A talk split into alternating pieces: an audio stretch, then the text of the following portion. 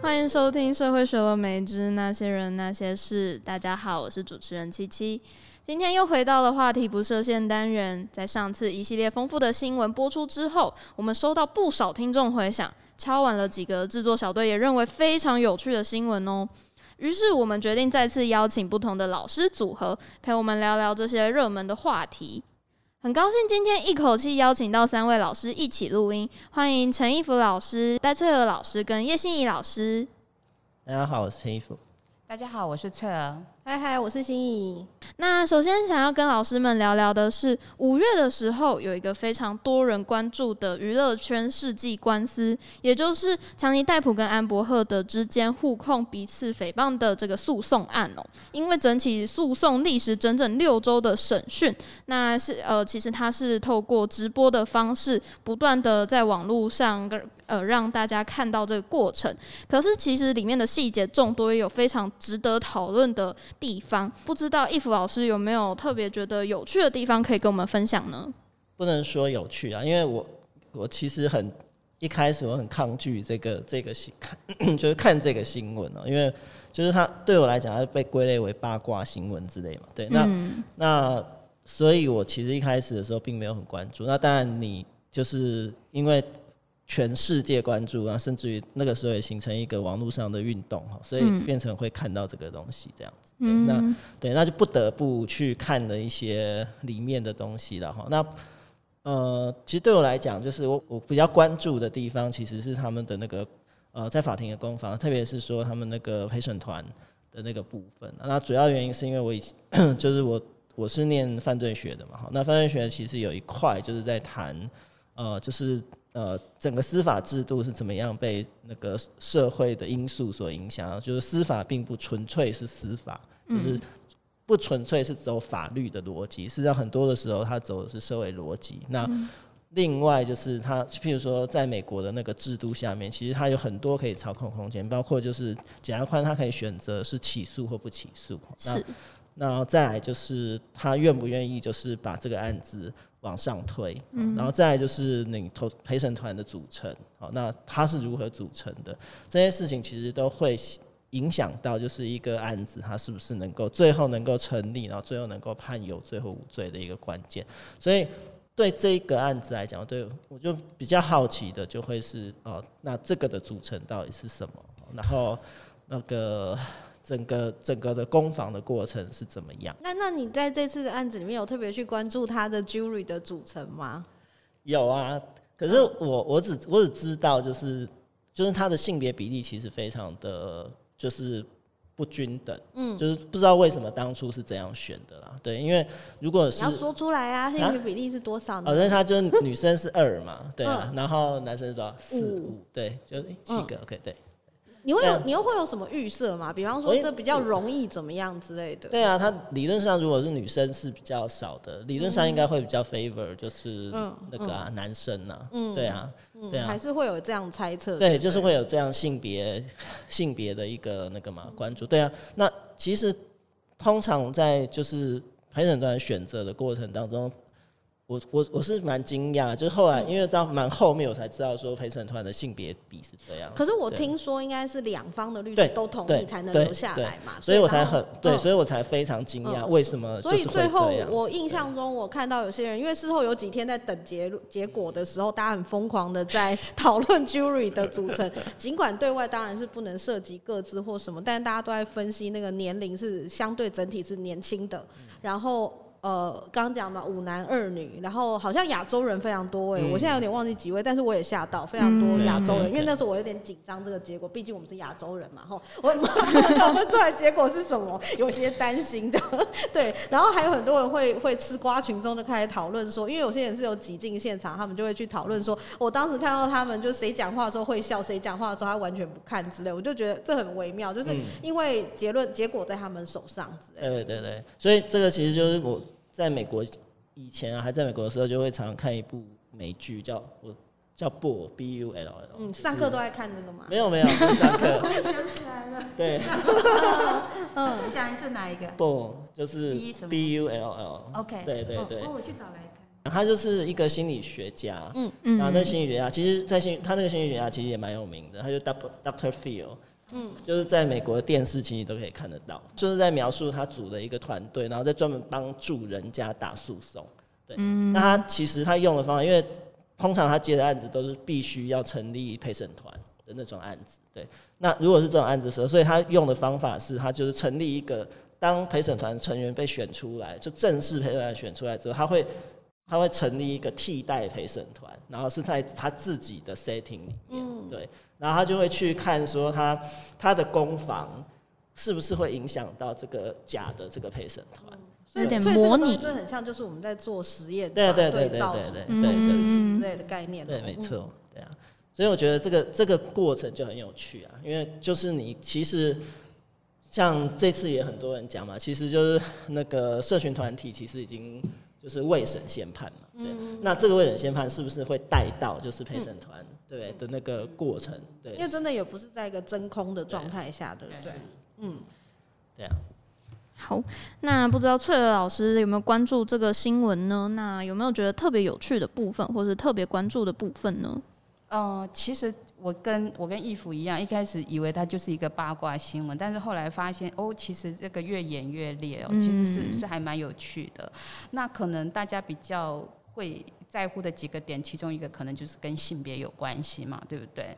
就是呃，其实我从呃审判完之后，我有看到很多呃 Me Too 的那个 movement 的一些一些人他们的焦虑哦，就是说到底会不会对对那个 Me Too 的这个产生很大影响，会不会让很多本来就是说，本来已经很难去说出说自己被被那个 abuse 的人，然后更让他们不会愿意讲出来，就是晋升效果。但是如果换一个角度来讲的话，我觉得其实，呃，这件事情其实就是很吊诡、很有趣的地方，就是说当，当当 Amber 他就是在一个采访中说，呃，Johnny Depp 那呃就是 abuse 他的时候，其实当然啦，媒体很喜欢炒作这些新闻，所以说，呃，就。结果就他就被刊登出来了。那他是怎样的一个搜证过程？其实我也没有很清楚。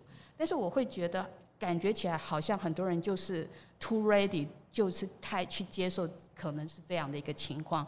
那可能的原因就是因为，呃，第一个他是男生，嗯，啊，Johnny Depp 是男生。然后第二个他可能比 Amber 大二十几。对嘛哈，然后呃二十二岁，然后还有就是你看多么专业，然后还有就是说他又他非常有名，非常有钱，起码比 Amber 更有名。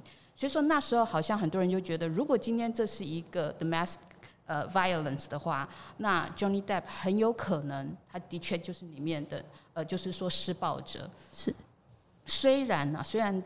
网络一面倒都认为 Johnny Depp 不是，这个我听到是这样子。但是其实无论如何，就是说你你今天去讲那个 domestic violence，其实是男生其实也是会被 abuse 的。嗯，对，也就是说，我就刚刚有讲说，就是说美国有一个 survey，但是那个 survey 的调查过程是怎么样，我不是很清楚。那他就讲说，大概有七分之一的男生，他他们 report，他们他们说他们其实是经历过。呃，就是说，呃，家暴，而且是 partner 之间的一个 abuse，但是他们也发现说，男生即便是受到家暴，他们也不太愿意讲出来，比女生更不愿意讲出来。在大部分的 domestic violence 里面，其实女生还是占绝，而且是压倒性的大多数，他们其实是 victim。所以说我你你的确是可以看到，就是说两边的焦虑。嗯，但是我会觉得，就是说无论如何。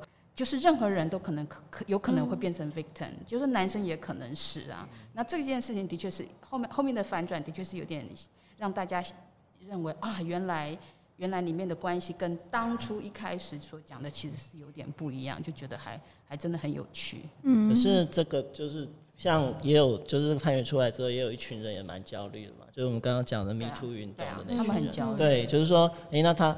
会不会就是造成这个整个 Me Too 运动的一个反刍？嗯、我其实觉得这里要稍微区分开来看，是他们的焦虑其实并不是 Amber Heard 的输了，嗯、而是 Amber Heard 在这个过程中所有的表现。因为我觉得有些人，至少 Amber Heard 的方的人会有点想要把这两件事硬扯在一块，好像画个等号，很简单的去理解它。我输了就代表 Me Too 运动的挫折，就代表女性的挫折，代表你们对家暴的不重视等等。其实我觉得这里是真的是有点。奸巧的哈，就是这这里面当中的过程是有点复杂微妙的，就是什么样的人跳出来，然后你今天让 Me Too 运动这些愿意出来讲的人，好像未来容易被质疑之类的时候，我觉得其实反而，因为有些我看到的是留言，就是有些受到家暴的人就会有点愤怒，就说不要再说你代表我们，不要再说这是对整体女性的 setback 之类的。对，我觉得其实这里其实是再微妙一点点的东西，不是像他讲的这么简单。我输了等于女生都输了，我觉得这真的是一个大型情勒现场。对 啊。所以其实他最后的那个就是判决下来的他那个声明，其实惹恼蛮多人。对啊，就是就是他真的就是在那个 verdict 前后，我觉得就有点像是说，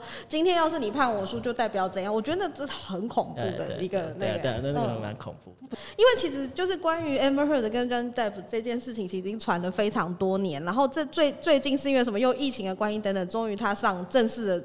走法院这个程序的这样，不然前几年的时候，我觉得我好像真的也是没有加入这个这个这个故事端去什么选边站，或是去把这个故事厘清说怎样。那但是最近我就真的很中毒啦，我就是一直很 很努力在研究这些事情。可是在这个过程中，我觉得我自己看到一个很惊讶，有点像刚刚在讲的那个，是我们对于谁是家暴者，谁是受虐者这件事情，谁是施暴，谁是受虐这件事情的那个那个想象跟刻板印象，我觉得蛮惊人的。我觉得大家都应该在这个。过程当中稍微提醒一下自己，是我们在很多事情里面对于刻板印象可能会怎么样的误了我们的判断，或者是说这个我们可能就是无无论在什么时候，很多事情都要提醒自己的是，因为像那时候一开始看到强尼大夫，我觉得里面有一个是他澳洲断指事件是很很很具体的一个东西，因为嗯，哎，我后来去找他手指头那个。截截面图的照片真的是骨头都看到了耶。然后那个时候他自己到了这个急诊室的时候去说的时候，你去看他当时的记录，他说的是他自己弄断的。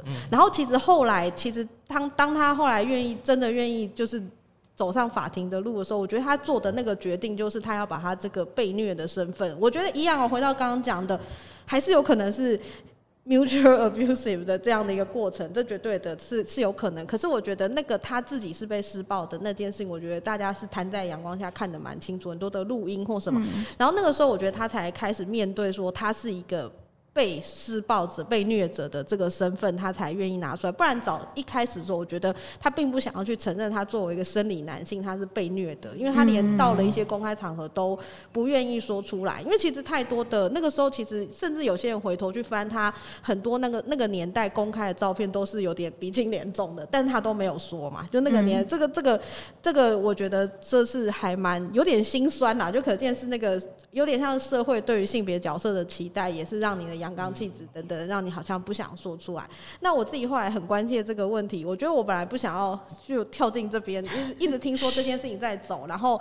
我就不知道走到第十几天了吧，甚至，然后我是因为一直听到羊驼的事，我得去关心一下，不行，因为是我是小动物的好朋友，所以那时候想说，哎、欸，这到底怎么回事？为什么扯到 一百万只羊驼、三百万只羊驼？这个羊驼的数量不可小看，所以就去研究一下，所以就看到是哦，因为那个时候发生的事情就是，呃，有强尼戴普的粉丝开了羊驼农场，然后他就每天就带了两三只羊驼去外面声援他，然后就是希望帮他加油，所以才会出现很荒谬，是安博律师开始谈说，那你要多少钱跟多少只羊驼才愿意 重新的回去演那个杰克船长的事情，所以才开始关注这些事情。那我觉得这个过程很特别的一点，应该是 social media 的娱乐化的部分展现在我们的面前哦。就是其实他整个过程，强尼戴普其实一直有，我觉得他自己的他的这个 team。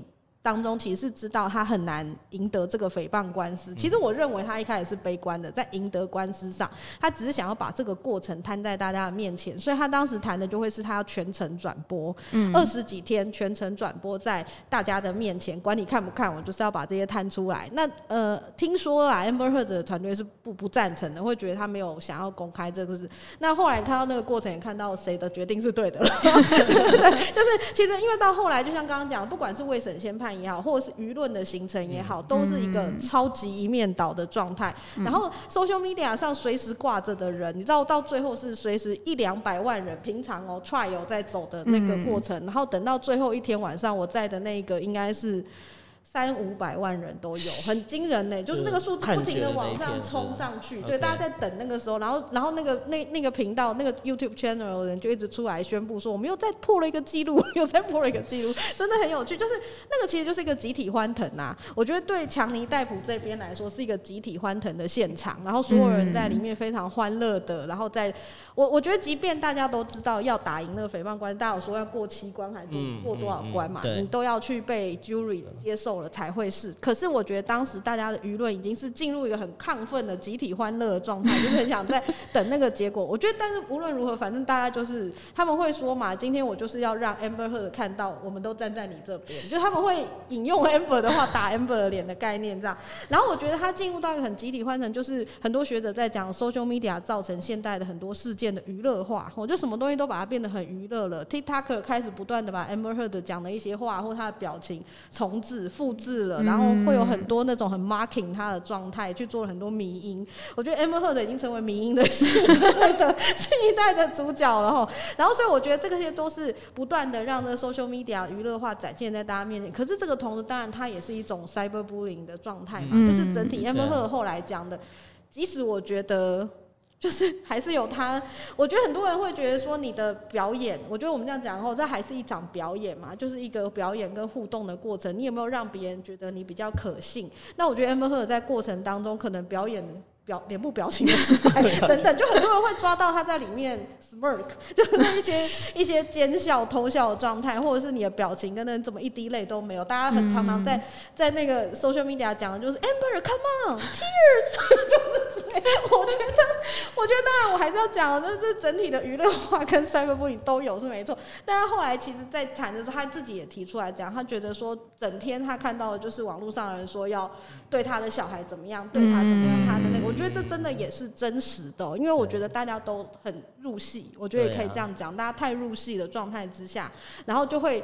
一直沉溺在里面，像我嘿，一直在沉溺在里面，在这这件事里面。然后我觉得我自己的另外一个是看到的会是，其实事件本身是没有剧情跟桥段的，但是在这个过程当中，其实你会发现，如果你只是去看每天的 trial 的话，它是没有那么多高潮起伏的，甚至你可能抓不到那个点，哪个角色最重要，哪一哪一个证据最最了不起，哪什么时候是转捩点。可是所有的 YouTuber，所有 TikToker 把这些东西做给你，然后就是事件的桥段化，事件的戏剧化，我们看。开始看到了圣光女律师这样的身份，我们看到了她买了一个淘宝律师，所以我会去看，就是其实谁是谁是那个英雄，谁是那个敌人，谁是那个恶棍啊，或者是会会去谈什么时候是一个转捩点，这个时候这个这个结问就是一个转捩点了，或者是我们会谈里面有个疯狂的科学家，有一个美女的心理医生等等，就是你就会在里面摆上了很多很戏剧化的东西，这个跟你自己去看那个 trial 去走的时候是很不同的，可是这些桥段才是那个不断在 YouTube 不断。被推播的，接下来大家看到就是这些东西。那我自己另外看到一个，当然是这边可以学很多的英文不等于 punch，然后然后 pledge 不等于 donate。我觉得哦，我就突然发现自己听力开始增进，这样过去学的很多字都回来了耶，就之类的，我觉得还蛮有趣的。然后另外一个是，我觉得即便是。那个宣判出来之后，你会发现两造，就两个阵营的立场也很难就这样改变。嗯，就是不懂这个判决的结果的人还是存在嘛。很多人会在 Amber 听听 Amber 这边讲的，会是说，为什么强尼戴普看起来就是一个。就是一个吸毒的、酗酒的人，他一定做这些事情，为什么大家就是看不到的呢？我觉得你还是听到这些声音的存在，好像没有因为一个判决出来，事情就结束了。大家还是沉溺在自己看到的那些证据里面，甚至继续找证据。因为我其实有加入两方的，就是 I stand with Amber，或者是 或者 Justice for Johnny Depp 这种，我都有加入。我就是听听两听听两边的说法，对他们都在用什么东西 support 自己的论点，正当化自己的决定。那你就会看到，这这很像。一一个滤镜哦，在自己的面前，我看到了怎么样的东西，都是我这方的角色对，然后大家不断的用那种就是色心的验，就是验证偏误这样的一个概念了，不断的去找到属于这自己这方的东西来 support 自己，所以其实我真的觉得，就是两两方阵营之间，你说他要很快的就因为一个法律的判决就决定什么，我看也是非常困难的啦。所以这整个我觉得，就是如果再往往前走一点的话，其实你你会你可以去思考一件事情，就是。到底在这个呃，这个过程当中到底真正的事实是什么？其实我们已经不太知道了。对，那、嗯、那这个就很可怕，这个就是我们一直在谈所谓的假讯息的那个那个过程，就是它怎么样子变形，然后怎么样子去操作，然后怎么样去呃，甚至于用病毒式的散播的这种方式。嗯、对，我觉得在这个这个过程当中，但 这个你不太能够说是。典型的假讯息啊，可是你可以看到，就是媒体当代社交媒体的影响的能力是怎么样子，这样子对。然后它它的传递就会是，譬如说像我们可能就不太可能说那个把整个 try 的过程全部追完嘛。对对啊，所以你就变成说你，我最近有在做那个，我在想，我要从第一天 第一分钟开始看起。对啊，可是所有我们得到的都是片段片段的，嗯、而且片段当中还加上个人的 comment，很多的诠释。而且其实我觉得你会发现很多 YouTuber 们，他们为了冲自己的点击率跟声量，其实他会不断的重复那些他知道人们会想看的那些东西。嗯、所以其实有更多东西，其实我觉得是。呃，他的比方说 Amber 的律师显得不这么淘宝的时候，没有被剪出来。就有时候我会去抓一些 trial 的其他其他片段的时候，你就会发现说，哎、欸，其实其实也是攻防都有的，没有那么那么的像我们看到，我们几乎看到的是一面倒嘛。甚至我们听到的是什么做了一个民调，然后百分之九十八是 support Johnny Depp，然后百分之一 support Amber，然后百分之一还没决定。你从来没有听过一个这么压倒的东西吧？就这是真是假，我们也不知道了，是不是？这是一个很严谨的。调查，然后其实我真的觉得很有趣一点是 embersy 在法庭上他会讲的是说，我当然知道，就是整个他他讲的很惊人，他讲的是整个世界的 adore。强尼戴普，就是他会讲说他是一个这么讨喜的，哦、对，他会讲说他是一个这么讨喜的人，然后他知道他非常非常的 powerful，就是人家称的嘛，强尼戴普已经不是巨星，他是 mega star，就是 他真的是超级巨星的，他演了那么那么多的片子，然后有很多那么，我觉得他有很多 iconic 的角色在那边啦，就是很特殊的角色让你去看到他，所以其实我有时候觉得我在过程中也想到说，很多人其实是一种怀旧心吧，我的强尼戴普怎么可以是这样的人？真的、啊、就是很集体。自己那种回忆杀，而且他会从的是你儿童时期的时候，对，就有一个印象，因为他后来其实演的蛮多是那种儿童、儿童向的片子，对啊。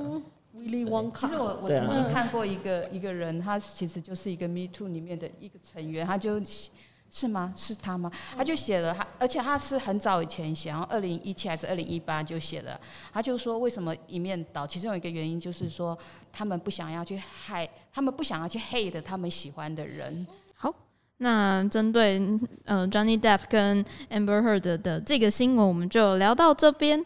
那另外一个想要邀请老师们聊聊的话题是，呃，美国多起枪击案的新闻。在今年五月份的时候，呃，枪支暴力频传的美国社会发生了多起大规模的枪击事件，而且受到了全球关注。尤其是在五月二十四号的时候，德州也发生了十年来最严重的一起校园大规模的枪击案。一名年仅十八岁的枪手在德州一名一所小学扫射了多间教室，造成了至少十九名年纪介于七岁到十岁之间的儿童以及两名成人丧命，也有很多人在这起事件中受伤。那在事情发生之后，大众也不断的在猜测这个年轻凶手的家庭背景啦、精神状态、求学过程，甚至是性别认同跟犯案动机之间的关联。那这起事件也再次掀起了美国本土社会。会对于这个枪支管制的一些论战，那不知道可不可以请易福老师跟我们分享看看，可能是以社会学或者是以青少年犯罪的角度，会怎么看这起事件？就在事实上来讲的话，虽然它是那个大家瞩目的哈，然后大家认为说它是一个很严重的暴力犯罪哦，可是事实上它造成的死亡，好，事实上它造成的死亡，呃，搞不好还。远比就是譬如说像呃肇事车祸的死亡或者是一般的死亡来的来的来的少很多哈，只是说因为它在短时间，然后或者是一个事件，然后造成多次的死亡，所以它会它会让大家譬如说比较震惊哈这样的一个情况，对。所以，所以就是说，这这个事件，如果从犯罪学角度来讲的话，其实它是一个严重的社会、严重的犯罪事件。可是它可能所造成，譬如累积下来的伤亡，可能还没有就是其他类的犯罪好那么样的严重。所以这个可能是这样。不过不管怎么说，就是它还是一个非常呃，就是引起大家注目的一个事件。你要怎么样去衡量，就是这个事件它，譬如说成因也好，因为犯罪学其实呃刚刚提到嘛，就一块在谈所谓刑事司法如何运作，那另外一块其实也就是传统犯罪学在谈所谓的 etiology，就是所谓的犯罪起因这一件事情。你可以讲说，它其实是非常多元的一个情况哈。为什么呢？因为你如果去观察，就每一个犯罪的事件本身哈，它是让你可以找出不同的原因哈。比如说它的那个，譬如有些可能是呃，就是跟那个就是跟学校相关的哈。譬如说他本身就是那个学校的学生，然后他长期遭受霸凌，或者是他长期就是遭受到呃社会排除。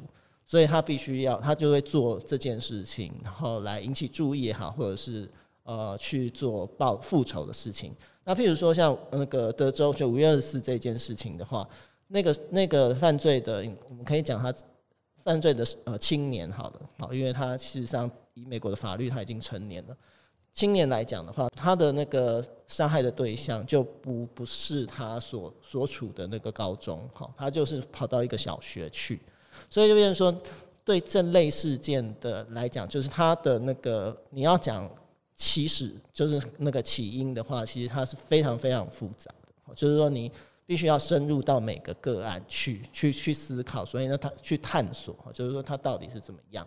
当然，在这这个脉络的讨论里面，就比较多人去讨论。我们去设想一个，就是如果我们做一个思考呃思想的实验，如果说枪支不是那么容易取得。的话，那这个事件会不会造成这么样大量的伤亡？好，这个这件问题，那所以其实到后面的讨论就比较不是说你怎么样去制止那个犯罪人，而是比较是他的犯罪工具是不是能够进行管制的这件事情。对，那这件事情就会比较值得讨论，然后就是说以美国的那个状态来看的话。事实上，这种大量的那个呃，就是校园的枪击案，讲一个就是蛮有趣的，也不能讲有趣，应该应该说讲一个就是过往的经历哈，就是我第 人生第一次就是到立法院去参加公听会，嗯，对，那那一次其实呃，我是作为研究助理去的，就是 然后就是帮我的那个 当时的老板到立法院去进行报告，对。那那个报告的主题其实就是青少年暴力。报告的那天，我们就我人就在立法院，然后那个主持会议的那位立法委员，我已经忘了是谁，对，但是他就是说，哎，刚好那个我们在谈青少年暴力，然后今天早上就是台湾的早上，那当然美国的那个可能下午的时间，对，就是又发生了一件这样子，所以这个事件其实是一直长期的存在。那长期的，你可以看到每次，呃。事情发生了，然后就会有一堆人跳出来要要改革，可是最后其实都没有改。对，可以去思考一下，就为什么没办法改？为什么这个问题？对啊，为什么？你们你们要不要猜？我们突然像鱼一样。为什么？继续讲啊，我们扣印。为什么？但为什么？你可不可以留下来说，观众朋友自己去，听众朋友自己去想。没有，我觉得。因为从从犯罪学的角度来讲，或者社会学啊，哈，社会学的角度来讲的话，就是因为我们刚刚已经谈到就是那个工具的事情嘛，哈。那如果说像套一些呃犯罪学理论的话，哈，比如说像那个日常活动理论来讲的话，哈，我们就是会谈到就是有动机的受害，有动机的加害人，然后可就是可以接触到的那个受害人，好，然后以及就是。呃，缺乏环境的监督，也就是你必须要有那个机会去做事情。对，那那个具有动机的犯罪人，其实不应该说是 可能都会有哈，比如说可能基于仇恨，可能基于什么样的原因，对。可是你要造成这么大量的损伤，你当然就是必须取得就是具有大量杀伤力的那个工具。好，那这个工具在美国的话，它就是。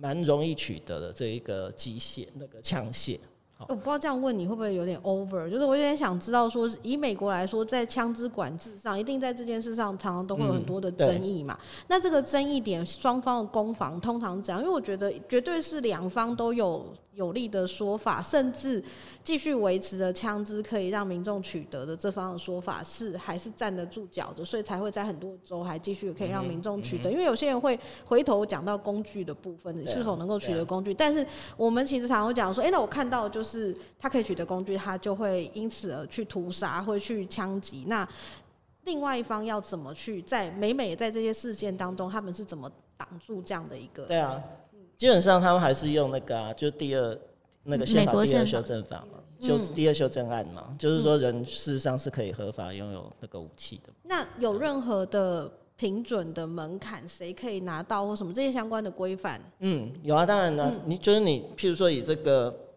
德州这个枪手来讲，他必须满十八岁，他有办法购买。然后呢？对啊，然后再有钱，啊，钱是一个一件事。很贵吗？枪很贵吗？枪我不知道哎，其实我没买过。你不要在那边装傻了。好像他们会有一些基本的。没有啦，有一些啦。对，我就我就想说，可以听听看，就到底应该会想象是有一些门槛，去说这样才可以或什么？那这些 criteria 是什么呢？其实没有年纪，当然对啊，年纪嘛，然后再来就是你必须申请那个执照嘛。嗯，对啊。不过因为我没有买过啦，所以听说执照的申请你还需要一段时间呢。因为我知道最近几则都有特别提到说，他们十八岁之后就开始去购买那个你讲的那个漫长的申请执照啊或。对，可是他为什么可以购买？就是？所以不是的，其实搞不好就会有一些那个卖枪的场所，其实他可以把把你这些东西可以做，可以就很就是很简单的就那个。对啊，就很简单的就可以处理掉。我有看到说这几年其实买枪的比例有升高，往上走，是反而是升高。可是你知道最近，因为刚好就是这一个枪击案过没多久，有有那个一个学术期刊，嗯，记得应该是青那个吧，Pediatric，就是那个儿儿童，嗯，忘记儿一儿一对的那个期刊，对他他做了一个研究啊。他就是用加州的历史的资料，就是犯罪历史资料，然后去看说，如果你的家里有买有枪的话，对，然后 那个你的那个就是在家内的家内所发生的凶杀案的情况是怎么样？嗯，对，然后所以他就发现说，其实当你的家里有枪的时候，不管是不是你自己的，嗯，你家内的都很容易发生枪杀案。就是正相关，对，是正的，而且它就是就是几乎是全加州的那个，有点像是大数据的那个情况。那其实这个其实这个题目很久就有人做了，就是我在念博士班的时候，其实就已经看到好多篇文章，就是说当你呃手上有这个东西的时候，其实你就很容易用它。不管你是，因为它还分很好几种，就是有一种是 物。等等，听众朋友就会想说，那不然我拿它来干嘛？我不用它，我拿来闻吗？不是，因为因为因为那个就是支持枪械的人，嗯、他就会讲说，哎、欸，其实枪械让我对，嗯、就是贝尔不用，然后再说他会让我比较安全，因为就是别人当别人侵侵犯的时候，我有一个防身的一个机制。嗯、对，可是在他那个研究里面，他还区分出来，就是。呃，你受伤的是自己家内的人，还是是就是还有不同的，譬如说误伤，譬如说是自杀，然后发现说，事实上你这这两种类型的，就误伤跟自杀反而更多，就是你有一个工具在家里的时候，事实上你会发生这种凶杀案的机会更大。对，这个是就是有点像是在 我们说好吧，用网络术语就打脸，打脸那些就是就是说你有家在有枪在家里面是让比较安全的，这样的一个说法。对，大家都知道这样子。好，可是可是从来没有人就是会，我们看也从就是他我念博士班，所以已经大概二三二十年左右。好伤心哦。哎，没有吧？没有二十年。没事啦，真的快看起来年轻啊，还一定要加这句。你看我人生社会化很多，就是二十年。场合是什么人讲那句？你知道啊？你现在看起来年轻，看起来很年轻啊！大家还还还赶着从很远的地方要全部剪掉，怎么可以呢？对啊，就是说这几年都是一直一直有人都是做同样的研究，就是说当你的呃那个枪是可的，就是。存在在你身边的时候，事实上做同样的研究，不断打脸，对，不断打脸。啪啪作响。可是 这个这个印象，就是枪支等于安全的这个印象，其实一直都没有改变。就是在美国的那个心中，其实一直没有。对，这就是一种很特殊的文化。对，你看，对啊，所以所以其实我觉得，就是大家都在讲管制管制枪支嘛，实际上他没有触及到更深的一个问题，其实就是美国本身文化的问题。对，就是他对于枪支的信任程度，因为他们会出现那个宪法的那个条文嘛，和增修条文，主要的原因就是他认为说，人民必须要有工具，以防就是政府如果出现问题的时候，他可以做反抗。对。其实我觉得我比较好奇的是，那个那个修正案是两百五十年前的，为什么到现在还一体适用？对啊，可是你就会看说，他们其实是认可这种精神的。其实我觉得好像，我觉得好像跟政治的意识形态。哦，当然大的关系，因为你可以看到，就是共和党或者是是或者除了是共和党或者是说 conservative 的人，他们就是比较支持，对不对？然后那个 liberal 那边人就是比较对比较那个很明显。可是可是这次哦没有没有，就是另外一个案子就跑就是发生在那个啊，就是那个那个那个长老教会的那个案子就发生在 liberal 州里面，对啊，所以就变成说你你这个概念本身就就是我觉得我。比较难的真的是文化那一块，就像那个 Face 联盟嘛，就是他们长久以来，其实美国的研究也好，或者是呃台湾可能还没有，但是就是各地的研究也是会做过，就是呃实际上死刑跟犯罪的减少，这之间其实是没有关联，没有的，嗯，对啊，那可是我们你去你随便到路上去问，就是。我们要就是执行执行死刑，执行死刑，然后会不会让我们的那个治安改改善一点？我等下就去问，直接开始做街坊。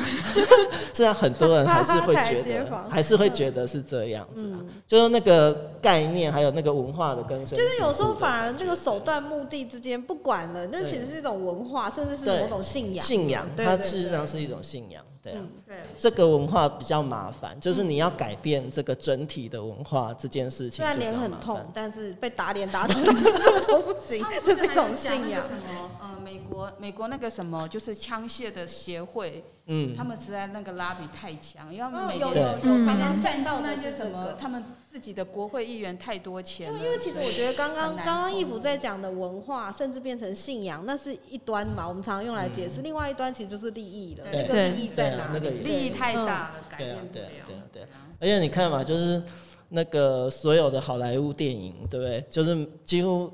如果是那种走英雄片啊、枪战片啊，或者是惊悚片也好，你随随便便家里都会翻出枪来的，然后他们都可以就是变成是一个保护的一个。对，因为其实我我其实在这个案子里，我就说我觉得我没有什么好讲的角度，是因为我不像义甫谈很多像犯罪学的东西。可是如果说以我自己。呃，想谈的东西的话，我会觉得很有趣的一点，应该是我们的媒体其实，在某个程度浪漫化了这些东西的存在啦。嗯、就说其实你看的好莱坞巨片里面，John Wick。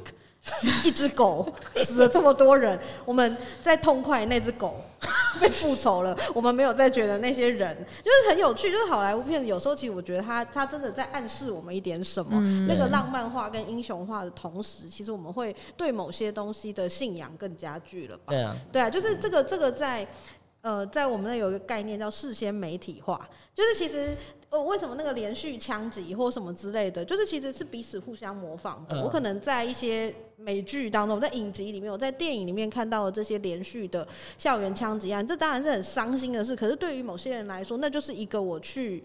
我去做这件事情，他可能我没有做过啊，为什么我会知道这个这件事情怎么启动或什么？就是我们常会讲的那种模仿或者一种那种效应的存在。就是媒体其实有时候是有那个暗示效应跟那个呃，所以才会有时候会有些资讯是想要被把它锁起来，不要让人家知道的原因就在。可是现在的媒体实在太厉害，对，就会回到上一波，就是社群媒体其实能够挖的东西太多，而且到处都会有人出来爆料嘛，就是我是谁谁谁的谁谁谁这样。嗯，而且你会发现那个 repertoire 越来越像，对，就所有人我遭受了什么，我觉得我我一吐怨气的方法，可能就变成我开始学习是这样了。我可能长期被霸凌，那接下来我可以怎么做？对，是媒体在偷偷的，就是试图的传递了某些东西，让你去 repeat 这些东西。嗯，不过另外一个就是跟，譬如跟回到青少年的话，其实你可以看到，虽然说不是百分之一百。可是你可以看到这些案子很多的时候，其实都是从譬如说社会排除或者社会霸凌的那个状况来的。对，那像呃德州的这一个的话，它事实上是一个就是家庭的功能，事实上是完全失失失常或失调的嘛。对，所以他才会第一个杀的人其实是他的奶奶嘛。嗯，对，所以其实这整个的，就是变成说，它还是符合就是传统我们，譬如在谈青少年犯罪的时候，在讲的就是，呃，嗯，社会排除或者是家庭功能的问题。对，那这个就是长久以来一直都存在的，就是我们如何去解释青少年犯罪的一个问题。对，这样，那包括就台湾的那个状态也是一样。就，就是我我自己这边有写一个小笔记，是我自己觉得很有趣一点，是我们不能解决取得枪支问题，就像刚刚讲的，那是一种文化，甚至有利益在背后，嗯、甚至有一个他们在法律上面某种意识形态的规范了。那但另外一个话，就会变成大家都会去找那个犯罪者是谁，去典型化某些东西，他应该就是长这样类型。所以其实我陆续都会遇到学生，就是有时候找的时候就会讲说他玩了暴力电玩。他一定是玩了暴力电玩，他一定是什么样什么样的个性的人，等等等等的。然后他们就会，就是你知道有一些有些人就会说，我真的很想证明，就请他们不要在这种时候再去提到暴力电玩了，我好痛恨这种论点哦，就好像玩这个一定会等同于什么之类的。你知道暴力电玩，暴力电玩跟暴力行为的关联，对啊，就是这个也是犯罪学长久以来想要证明的事情，可是从来没有被证明啊。嗯，对啊，就是那个那个都是我们可以讲是都市传说，因为就是真正你拿。实质的数据要去证明这件事情的时候，其实他的观点都非常低啊。嗯，对啊。所以这个是没有被打脸。有的被打脸。哦，这个这个论点哦，这个媒体的刻板印象是被打脸嘛？对，没有证实的。其实是没有证实过。所以，所以你要去否定它也很难呐，因为没有被证实，你何来否定？对，因为其实有几个学生陆续跟我说，他想要做这样的研究，好像都反而也是。无力，就证明不出个什么。对，因为他没有办法证明，对他没有办法去证明，他其实没有办法，就很难。对啊，本来就很难。对对对对，可是可以，就是他真的是当这种游戏碰到，虽然我很讨厌讲，可是就是在犯罪学里面有一派就是所谓的特质说，嗯，就是你碰到一个，譬如说真的是那个我们真的说叫 sociopath 或者 psychopath 的那种那种特质的人的时候，那这个是一种加成效果。嗯。对对对，要加上 interaction 才对啊对啊对啊。那 interaction 有出来吗？interaction 没有啊，就还是没有，就是没有人真正做这个了。没有，真的没有人做。我我至少我没有看过，对对。两位可以去做啊。可是那个很难，你知道啊，因为因为游戏的归类，你可能要请教维代斯啊，哈，就 就是对。哦对，这是题目 嗯，对。因为游戏的归类非常困难，都很难归类。马里奥暴力吗？好暴力，他竟然丢龟壳呀，过分！还会被花吃掉。他每丢一个龟壳，就有一只龟肉被牺牲，这个概念。好暴力。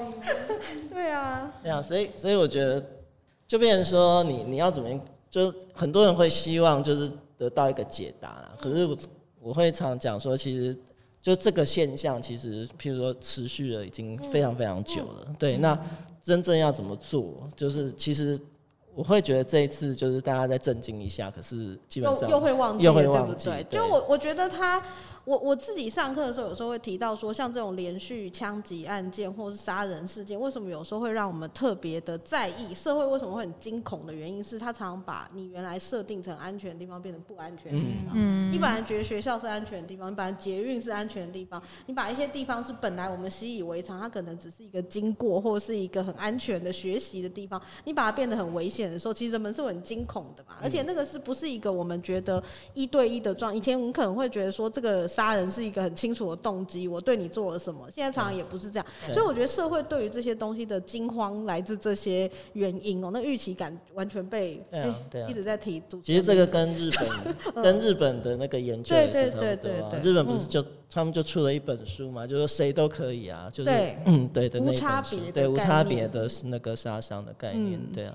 那那本书最后的结论还是 social inclusion 嘛。对啊，因为我觉得我们有时候这样讲一讲，好像无解方，但是那个解方可能是一个更、更、更长远的可能。对，就是好像没有办法来自我就管理枪支，你也看到无法就这样管理或这样禁绝掉，不能使用。对啊，对。好，那非常感谢三位老师。这两则新闻的讨论就会到这边。如果大家还有想要听的新闻，也欢迎留言告诉我们。那非常感感谢三位老师，我们下次见喽，拜拜，拜拜，拜拜。不是听吗？见好。